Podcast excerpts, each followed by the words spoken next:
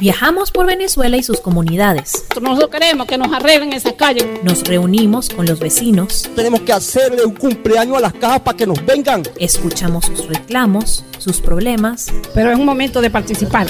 Y aportamos una solución. Para poder defender nuestra comunidad. Es lo que estamos aquí participando. Periodismo de soluciones en acción.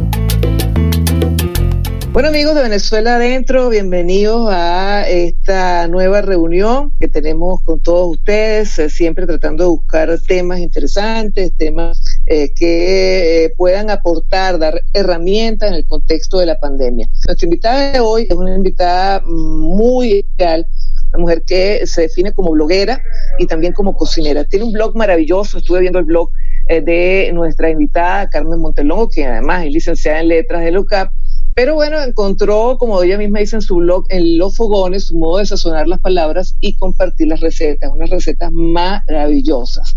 Pero bueno, mm, aparte de estas recetas maravillosas, lo bueno es comer, comer bien, pero también en estos momentos, pues, eh, cómo hacer para economizar.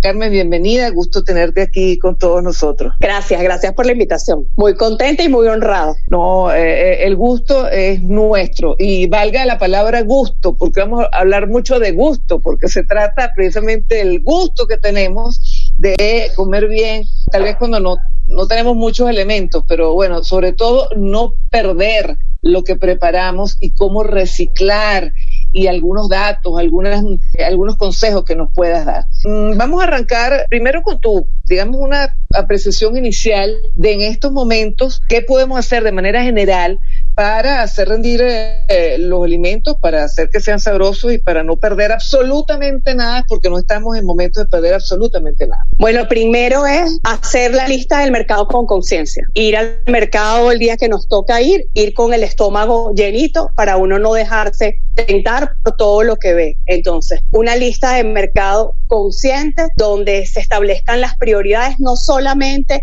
a nivel de nuestro bolsillo, sino a nivel de la nutrición. ¿Qué incluiríamos en esa lista de mercado? El primer rubro, a mi juicio, los granos, porque el grano pues nos va a aportar la misma cantidad de proteínas que la carne, pero es muchísimo más rendidor, tiene fibra, tiene ácido fólico, tiene cualquier cantidad de fitoquímicos, de neurotransmisores que no solamente nos van a nutrir, sino que nos van a relajar, que son ansiolíticos y nos van a poner contentos. El grano es almacenable a largo plazo, se puede preparar de todas las maneras posibles, en ceviche, en guiso, en ensalada, una cantidad de cosas. Entonces, mi primer consejo es que la prevención o el rendimiento o la economía va desde agarrar el lápiz y el papel y anotar qué es lo que voy a comprar. Grano, pasta. Si está a nuestro alcance, me parece que es leche en polvo. ¿Por qué la leche en polvo? Porque la leche en polvo no solamente es rica en nutrientes, en proteínas y calóricas, sino que nosotros la podemos almacenar por muchísimo tiempo, lo que no podemos hacer con la leche de larga duración, que una vez destapada hay que tomarla y yo la porciono. Tomo el poquito que me corresponde y el resto lo reservo y se conserva muchísimo tiempo. Huevos, ¿por qué? Porque los huevos se pueden conservar perfectamente dentro y fuera de la nevera, son económicos y tienen tantos nutrientes como un pollo o como un trozo de carne. Y partiendo de ahí hacia abajo, pues las cosas que vamos a utilizar, frutas y vegetales, sabiendo que eso va a durar muy poco, que es lo primero que tendríamos que gastar. Si nosotros tenemos pan o tenemos arepas o tenemos tal, y tenemos con qué hacer una ensalada, vamos a comernos primero la ensalada, que es lo que se va a dañar primero. Y después, pues, las proteínas pollo, carne, pescado, pero en ese orden. Comencemos por grano, que aunque nos parezca que a lo mejor no es una comida como un bistec, no, es mejor que el bistec, porque de medio kilo de granos pueden comer 8 o 10 personas y de medio kilo de carne comen 3, 4 si son decentes. Si son glotones, no llegan a comer 4 personas con medio kilo de carne. El hecho de los granos es quizás en el interior es incluso hasta más fácil de conseguir que aquí en, en Caracas. Entonces, eh, ya conversando con un eh, nutricionista en eh, la semana antepasada, hablábamos sobre los beneficios de los granos. Y fíjate que tú lo repites, o sea que definitivamente es algo a lo cual tenemos que recurrir. Bueno, vamos con las preguntas que estamos recibiendo ya desde Lara, el asentamiento campesino La Mata, preguntan si el agua de la pasta o el arroz proporciona los nutrientes necesarios para la alimentación de un bebé de tres meses. No, jamás en la vida. No nos engañemos. Eso se usó muchísimo en una época y se sigue usando en una época precaria, pero jamás en la vida. El agua de la pasta tiene almidón, tiene carbohidratos, pero no tiene proteínas suficientes como para alimentar un bebé. Para un bebé tan pequeño, pues debería ser la leche materna y a lo mejor la mamá comerse el agua de la pasta si se la quiere tomar o el agua del arroz y hacer una chicha, por ejemplo, y darle algo de sustento a la leche que le va a dar. Pero un bebé pequeño necesita niveles calóricos y de proteínas altos. Por eso es que cuando uno no come lo suficiente, ni siquiera la leche del pecho de uno es suficiente para que el bebé crezca, desarrolle el sistema nervioso en condiciones, toda una cantidad de cosas que requieren grandes cantidades de nutrientes, pero sobre todo grandes cantidades de calorías. Bueno, importante eso que nos estás diciendo porque vemos que es una práctica común. Claro, yo me imagino, Carmen, que en medio de, de la desesperación de una mamá que no encuentra qué darle de comer su hijo, dice, bueno, por lo menos esto, a lo mejor algún tipo de nutriente tiene. Por eso te digo, es importantísimo lo que estás mencionando en este momento porque vemos que muchas de las cosas a las cuales recurrimos por desesperación quizás puedan ser suplidas por otras que son un poco más efectivas. Claro, es que es preferible agarrar el arroz con todo y el agua y licuarlo y tomárselo ella y darle pecho que darle el agua de, porque aún así el niño no solamente se come lo que uno come, sino que literalmente se lo come a uno completo. Por eso es que cuando uno da pecho, uno puede bajar de peso rapidísimo. Yo subí 30 kilos con mi hija y en cinco meses los había bajado. Y es cierto, él no se va a comer nada más lo que la madre come, sino que se la come a ella viva y uno tiene cómo sobrellevar eso. El niño no, uno ya está formado, uno ya tiene el cerebro, todo, todo listo ya, todas las terminaciones nerviosas, las neuronas, pero un niño no. Y para formarse su cerebro perfecto le hace falta comer. Entonces que se lo coma a uno y uno se come la pasta o el agua del arroz y hace su chicha. Es que es así. De hecho, no ve que en los países en guerra, por ejemplo, los países con hambruna, de madres desnutridas pueden eh, dar pecho a los bebés y, bueno, en, medio de la situación y se nutren, ¿no? Claro, no grado extremo, ¿no? Pero por se come la madre. Guerra, sucede, sí, se come la madre literalmente, pero esa leche siempre estará adecuada al bebé. Por eso es que en, eso, en esos momentos es, necesario promover, bueno, yo soy una fanática de la, de la leche materna y de la lactancia. Sí, hay, y además hay que promoverlo. pedir a, a, nuestro, y en estos momentos más, le voy a pedir a, a, nuestros amigos que vuelvan a los que, los que ya formularon algunas preguntas que si bien que no las leo, la vuelvan a formular porque apagué el teléfono para no tener los dos micrófonos abiertos. Desde Carabobo te pregunta, ¿qué se puede preparar con la concha de plátano o algún otro alimento? Me imagino que quede de otro, pues, este, no sé, las conchas de plátano, las conchas de papa. Yo sé que con las conchas de papa, este, hay una, hay incluso una, unos entremeses que se preparan con conchas de, papa, pero no sé, cuéntanos qué, qué pudiéramos hacer con cosas que a lo mejor bueno, uno piensa que no se usan y sí se usan. Bueno, con la concha de plátano se prepara una carne mechada con el mismo sistema de la carne mechada y puedes hacer un pabellón con concha de plátano. Si te dijera que lo he hecho, no, he visto la receta, pero nunca he probado. Y las de las papas sí me las he comido porque son maravillosas. O sea, tú cocinas la papa tú eh, pelas la papa y la papa la cocinas o haces el puré y las conchas las lavas, le echas aceite, sal marina, eh, alguna especie, orégano, paprika, comino y las metes en el horno y eso queda crujiente, crujiente y maravilloso como si fuera una bolsa de papas fritas de las que venden en el supermercado, pero además llena de nutrientes y sin ningún tipo de químico. Entonces, eso sí se puede reusar. Lo de la concha de plátano, no sabía que la, los hilos, le, vas quitando a los hilos a la... No, la concha de plátano cometa se pica como si fuera la carne mechada de ese mismo tamaño, se zancocha y se le hace un sofrito idéntico al de la carne moli, al de la carne mechada con la que vas a hacer el pabellón y el resultado es el mismo. Yo la he probado, pero nunca la he hecho.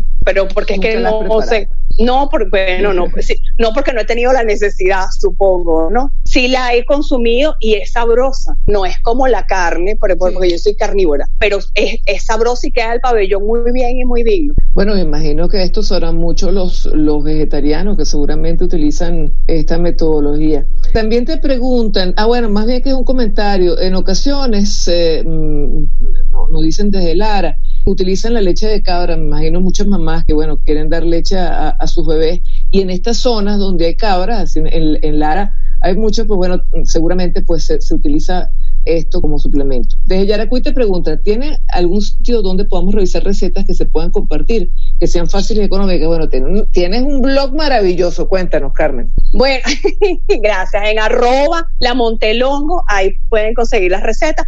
Todas las recetas que yo hago son recetas que son eh, posibles, que son con ingredientes que se consiguen en el país y están explicadas de tal manera que la persona que invirtió sus churupitos en comprar sus ingredientes siempre va a tener un resultado final glorioso, hermoso, delicioso y que va a ser feliz a su familia porque yo voy enfocada por ahí. Lo de la leche de cabra es maravilloso porque la leche de cabra es hipoalergénica, tiene más proteínas que la leche de vaca y los niveles de grasa son distintos que el de la vaca y entonces es muchísimo más saludable criar un niño con leche de cabra que criarlo con leche de vaca, por ejemplo. Es muy difícil que una persona genere alergias a la leche de cabra. Incluso son personas que son intolerantes a la lactosa pueden consumir leche de cabra. Y otra cosa es que los niveles de proteínas son tan altos que deportistas, físico-culturistas o gente que está haciendo dieta la ha sustituido. Porque a lo mejor un vaso de leche de cabra pues tiene tres veces más proteínas de las que puede tener la leche de vaca y te sirve para reconstruir el músculo, para una cantidad de funciones nutricionales que la leche de vaca no las tiene. La leche de cabra es magnífica, el queso de cabra también. Bueno, y hay algunas zonas del país, como decíamos, que ah, existe pues muchas cabritas o muchas eh, posibilidades de conseguir pues este este producto y se fabrican unos quesos riquísimos, por cierto. Y aquí también se eh, puede conseguir leche de cabra. Sí, sí. En Caracas. Sí. Carmen, no, no sabía, pensé que era más difícil conseguir. Sí, sí, no. En Santa Inés hay un lugar que se llama Chivata, que es un lugar donde venden únicamente todos los productos que ellos tienen, son hechos con leche de cabra, desde los postres, arroz con leche, bien me sabe, quesillo, hasta varios tipos de queso. Y ellos por encargo te venden la leche de cabra también. Y además es muy bonito ese lugar porque no hay intermediario, María Isabel. Ellos tienen su agropecuaria y su leche y sus quesos vienen directamente de allá al negocio. No se rompe la cadena de frío, no hay manos que toquen, no hay manos que recarguen económicamente el producto. Entonces es un lugar muy bonito para los amantes del queso de cabra. Ese lugar es perfecto. Se llama Chivata y está en el Centro Comercial Santa Inés. Bueno, si se consigue la leche de cabra en Caracas. Que estamos en Caracas, una posibilidad. Desde Portuguesa Guanare mm, te preguntan desde el sector la importancia, el problema que ven muchas personas no es que debemos comer, sino que podemos comprar disyuntiva que propone como especialista. Bueno, mencionabas algunos productos que, que tú recomiendas como los granos. Dice, hay personas que no pueden sostener una dieta a base de granos. ¿Qué otra alternativa recomienda para ellos ante la carencia de proteína? Huevos. Si son intolerantes a los granos, huevos. Pero mi consejo, cocínenlos bien. Si el grano está bien cocinado, el grano no hace ningún tipo de daño no se queden anclados en los mismos temas de la lenteja, los garbanzos, las caraotas, porque nosotros tenemos cualquier cantidad de tipos de granos diferentes. Frijoles blancos, frijoles verdes, arvejas que no tienen cáscara, incluso hay lentejas que vienen peladas. Entonces, lo importante es ir probando qué tipo de granos son los que podemos tolerar y afincarse en eso. Por ejemplo, Carmen, tú, tú, los preparas y los congelas. ¿Qué se puede hacer con, o sea, para, para, tú dices, para que no se pierda una vez que preparas muchas cantidades? Ah, yo los preparo y me los como. sí, yo los... Yo como mucho, yo soy una defensora de los granos. Cuando vayan a mi cuenta se van a dar cuenta que es así, porque yo eh, se lo digo a mis seguidores todo el tiempo, tal, tal, les tengo, eh, tengo una cruzada con los granos. Y no tengo alianzas comerciales con granos, no, no es por eso, mis alianzas son con otra gente, pero con granos no, pero creo que tengo un deber moral de explicarle a la gente que los tiene que comer. Uno combina un grano con un carbohidrato, es una comida completa. Si yo hago, por ejemplo, vamos a suponer que hoy decidí que yo voy a hacer mi cuarto kilo de caraotas rojas, por ejemplo. Yo puedo usar esas caraotas rojas en un guiso normal y corriente para acompañar un arroz, que es una comida completa. Yo puedo usar esas caraotas rojas para prepararlas en puré y hacer un dip para compartir o para ver una película o para sentarnos a comer. Yo puedo usar esas caraotas rojas encebichadas, igualito que si hiciéramos un ceviche de pescado, ya cocinadas, ¿no? Y muy importante, los granos siempre se cocinan sin sal. Esa es una de las cosas que hacen que ablanden.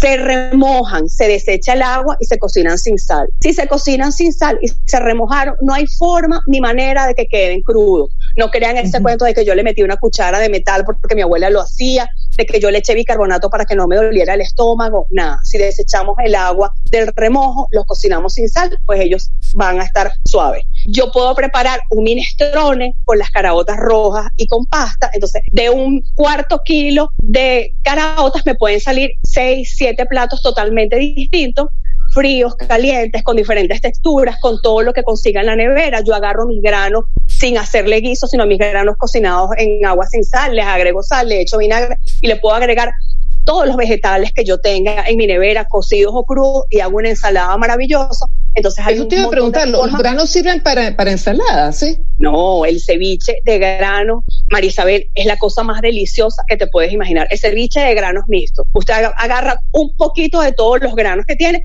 Incluso yo siempre digo en mis redes, le digo a la gente, eh, si tienes tres nada más y tu vecina tiene otra tal, si usted ofrézcase a hacer usted el ceviche y lo comparten. Dime cuál tienes tú. Yo tengo frijol verde, frijol blanco, caraotas, no sé qué más, y el otro tiene lentejas, las que sean. Los cocinas cada uno en su propia tiempo y en su propia agua sin sal. Y después en un bol agregas todos los granos de diferentes tamaños, de diferentes colores, todos suaves y cocinados porque cada uno fue con su ritmo. Por ejemplo, las lentejas no necesitan remojo, pero el frijol pico negro hay que botarle el agua tres veces y botarle el agua de la cocción y volverla a poner porque es amargo. Pero convocas todos esos granos, le picas cebolla morada, ají, cilantro, limón y revuelves y es algo pero maravilloso. Entonces puedes tener una comida de verdad gloriosa con las cosas que tú tienes en tu casa. Y la ensalada es bellísimo. El tema de los granos es bello de verdad, solo que como nosotros venimos de ser una potencia petrolera y de haber tenido un chorro de dinero, nosotros nos concentramos en la carne, en el pollo tal,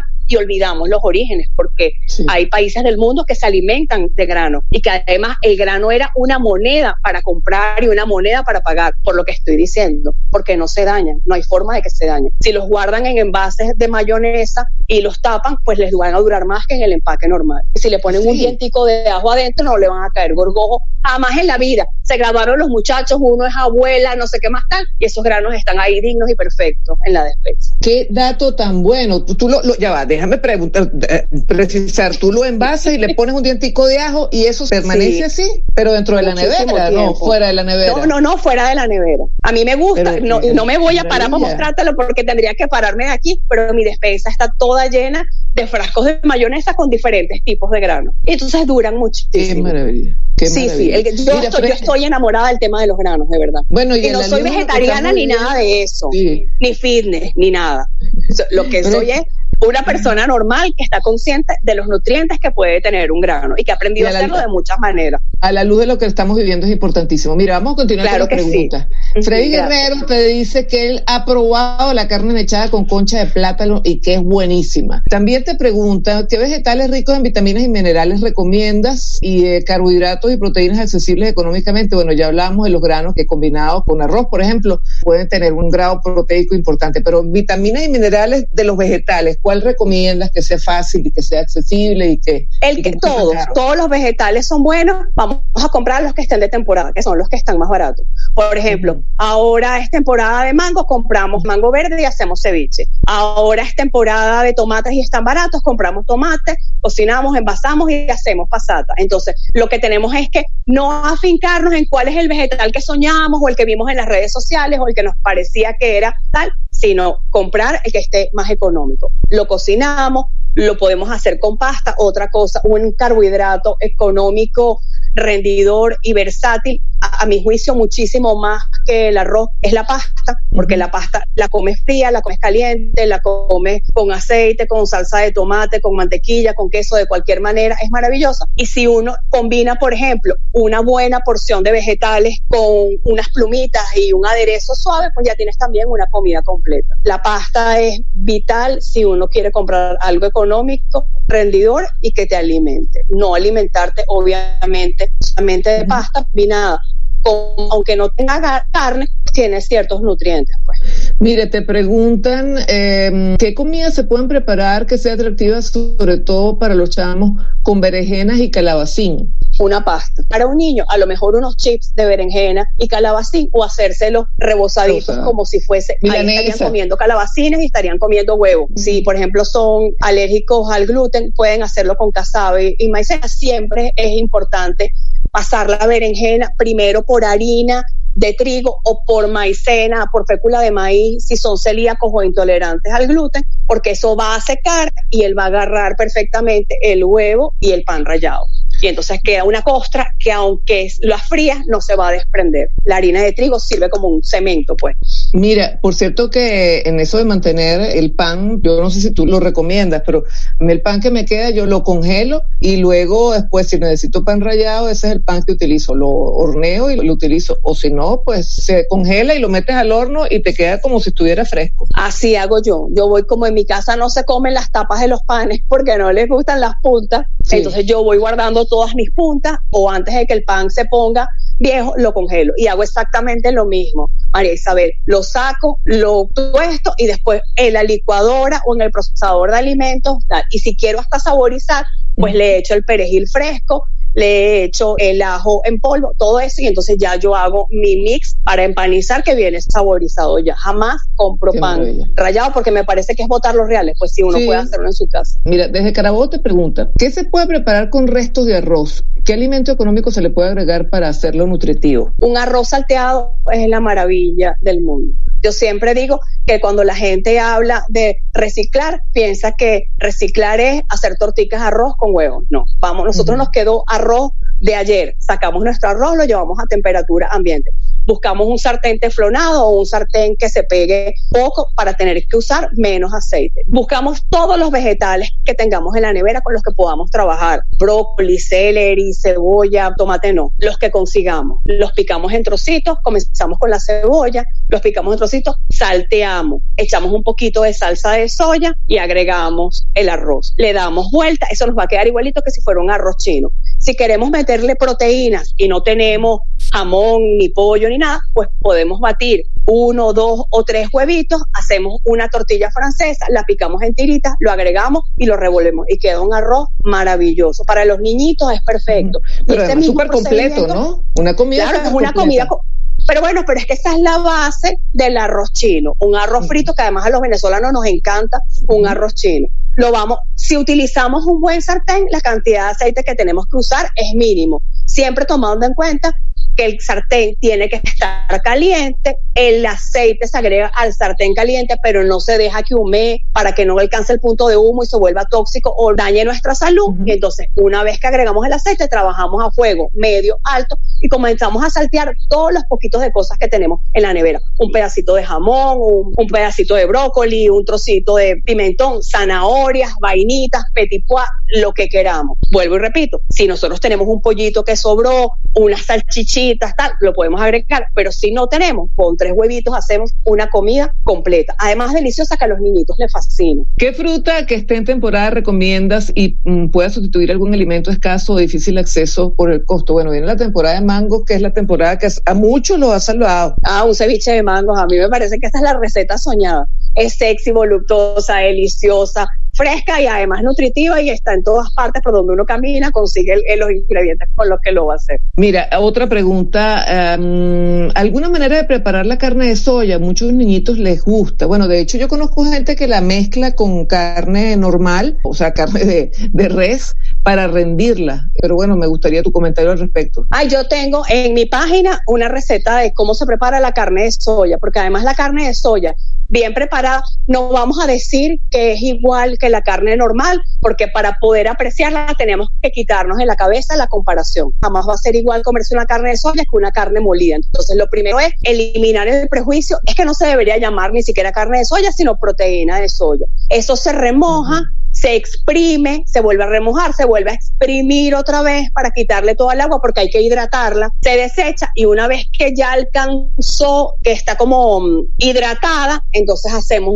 un sofrito idéntico que si fuese un sofrito para preparar carne molida, para preparar carne mechada. El sofrito con lo que a cada quien le gusta en su casa. Si yo le voy a decir a la persona qué es lo que le va a echar, pues eso será un error, porque el sofrito de cada casa es el ADN de esa familia. Preparas un sofrito, también tiene tiene que ser un sofrito que tenga como salsita, pues. Ujú. Y uno agrega la carne de soya, la deja cocinar, la tapa, es deliciosa. Es como si uno se estuviese comiendo un periquito bien hecho. La sensación de la carne de soya es muy parecida a la sensación de un perico criollo hecho con cilantro, tal, tal. Es más o menos esa textura. Además es la textura de la carne. Aquí te pregunto, ¿qué podemos preparar con auyama para, para los niños? Oye, la auyama me parece también maravilloso. Se puede preparar eh, desde una sopa hasta torticas, tortas, pero bueno, tú eres la experta. Bueno, yo subí hace como la semana pasada un quesillo de auyama. De verdad. Eh, ay, madre, eh, eso es lo, lo máximo, de verdad, sobre todo porque esa auyama para preparar el quesillo, sí, la semana pasada fue, la haces al horno, entonces no haces la auyama, no toca agua de ningún tipo, sino que ella se cocina en su propio sabor, se saca la pulpa, se licúa y sobre esa pulpa, utilizando maicena, porque siempre va a soltar agua cuando se vaya cocinando, y después del procedimiento normal de un quesillo, se hace un quesillo glorioso, pero con auyama. El color es bello, el sabor es lindo, y el perfume es de verdad de otro nivel. Y bueno, y hay muchas cosas que se pueden hacer con auyama, porque la auyama, con una auyama al horno bien sazonada, es un contorno increíble. No tiene ni que ir a la sopa, ni que las panquecas hacen panquecas de auyamas también, pero eso son preparaciones como que más normales que la gente sí sabe que son frecuentes, pues. Mi consejo, cocínenla así, y la batata también. Cocínenla al horno, sin agua. Entonces, La batata esa- también. Al horno, sí. Sí. A lo- es otro nivel, sí, Marisabel. Tú agarras la batata, ni siquiera se le saca la piel, sino que la lavas, la pones en papel de aluminio y la dejas en el horno 40 minutos. Cuando tú la sacas, es una batata que está dulce, que está suave, pero que además la piel se la arranca, no se pierde nada porque la piel se le puede quitar con la mano. Sobre esa batata, tú puedes hacer panquecas, croquetas, sustituyendo la papa o sustituyendo la bechamel por una croqueta. Las croquetas de batata y atún o de batata y sardina son increíbles y además son muy nutritivas. Puedes hacer puré de batatas, puedes hacer una cantidad de preparaciones utilizando las batatas, pero siempre partiendo del hecho de que aunque nos dé más trabajo que meterlo en el fogón, en una ponchera de agua, que a lo mejor se afloja o pierde los nutrientes, a lo mejor los nutrientes no tanto, porque la gente tiene como esa fijación de que todo lo que se cocina perdió los nutrientes en el agua. A lo mejor no tanto los nutrientes, pero el sabor y la consistencia, haciéndola en el horno, el resultado es magnífico. Bueno, ya debemos ir cerrando, pero quería agradecerte tremendamente estos datos que nos estás dando. Te preguntan de Carabobo cómo se puede dar más larga vida a los vegetales para evitar que se dañen. Bueno, de buena forma los, habías comentado, pero los habías comentado sobre las verduras. Los vegetales en la nevera demasiado tiempo también se van durmiendo y no, no son bonitos. Pero si no es bonito uno cuando pasan los años, ¿cómo uno le va a pedir un pepino que sobreviva? O sea, no. ¿Qué es lo que hay que hacer? Aprovechar el aquí y el ahora. ¿Qué voy a congelar? Yo podría congelar la cebolla picada ya, podría congelar el pimentón picado ya y que lo que voy a congelar esté destinado a un sofrito, pero no puede estar destinado a una ensalada, porque cuando yo descongele lo que me voy a conseguir es una baba fea con una textura fea que nadie se la va a comer. Entonces, ¿qué es lo que vamos a hacer? Si hicimos mercado, comencemos a comernos lo que se daña primero, vayamos dejando para último lo que puede durar más aunque estemos antojados y preparemos sofrito. Pero soñar con que yo voy a sacar la cebolla y cuando la saque va a estar fresca, no, porque se rompe la fibra y es otro tipo de cebolla. Por eso es que cuando uno va a cocinar pulpo, que es duro, terco, desobediente, lo primero que uno hace es congelar el pulpo. Y entonces un animal que es musculoso pierde toda la fibra y se suaviza en el refrigerador. Ese es el ejemplo que yo pongo. ¿Qué se puede esperar de una frágil cebolla con su carne transparente si el frío es capaz de hacer eso con un pulpo? Entonces... Yo pensé vamos que si yo me metía en una nevera iba a durar por siempre, pero ya veo que no. Chica, tú estás magnífica. Y además es lo que yo te digo, es el aquí y el ahora. Y yo siempre digo, la edad es un estado del alma, la edad no existe, María Isabel, la Eso es no así, eso es así, Claro. eso es así. Mira, piden por favor, por caridad, que nos des tus redes y la forma de contactarte. Yo soy arroba la Montelongo en Instagram. Allá los espero con mucho cariño. Respondo todas las preguntas que me hacen porque me encanta mi trabajo, me encanta mi cuenta y bueno, allí. Sí, hay recetas muy bonitas, Sí, sí. hay recetas posibles, bueno, y también hay un poquito de la vida personal de, de vieja cool, como digo yo, que todos tenemos, que también es importante, pues que la gente sepa que detrás de la cocina hay una persona con los mismos problemas que cualquier persona, que no Mira, se idealiza Carmen, pero- nada. Pero sobre todo es un blog muy importante en esta Venezuela que estamos viviendo porque parte de las cosas que se consiguen y de cómo hacerlas rendir. Así que de verdad, amigos que están aquí con nosotros, de verdad que les recomiendo el blog, además que es bellísimo, está, está muy bonito. Gracias. Seguimos en contacto con todos ustedes. Muchísimas gracias a todos ustedes por estar aquí con nosotros y a Carmen. Igual, gracias. muchas bendiciones para todos. Chao, Gracias. chao. Igual, chao, chao. Hasta luego. Los quiero mucho. Cuídense. Esto fue Venezuela Adentro. Síguenos en Twitter e Instagram como arroba VE Piso Adentro. O puedes escribirnos por nuestro correo electrónico veadentropodcast arroba gmail.com.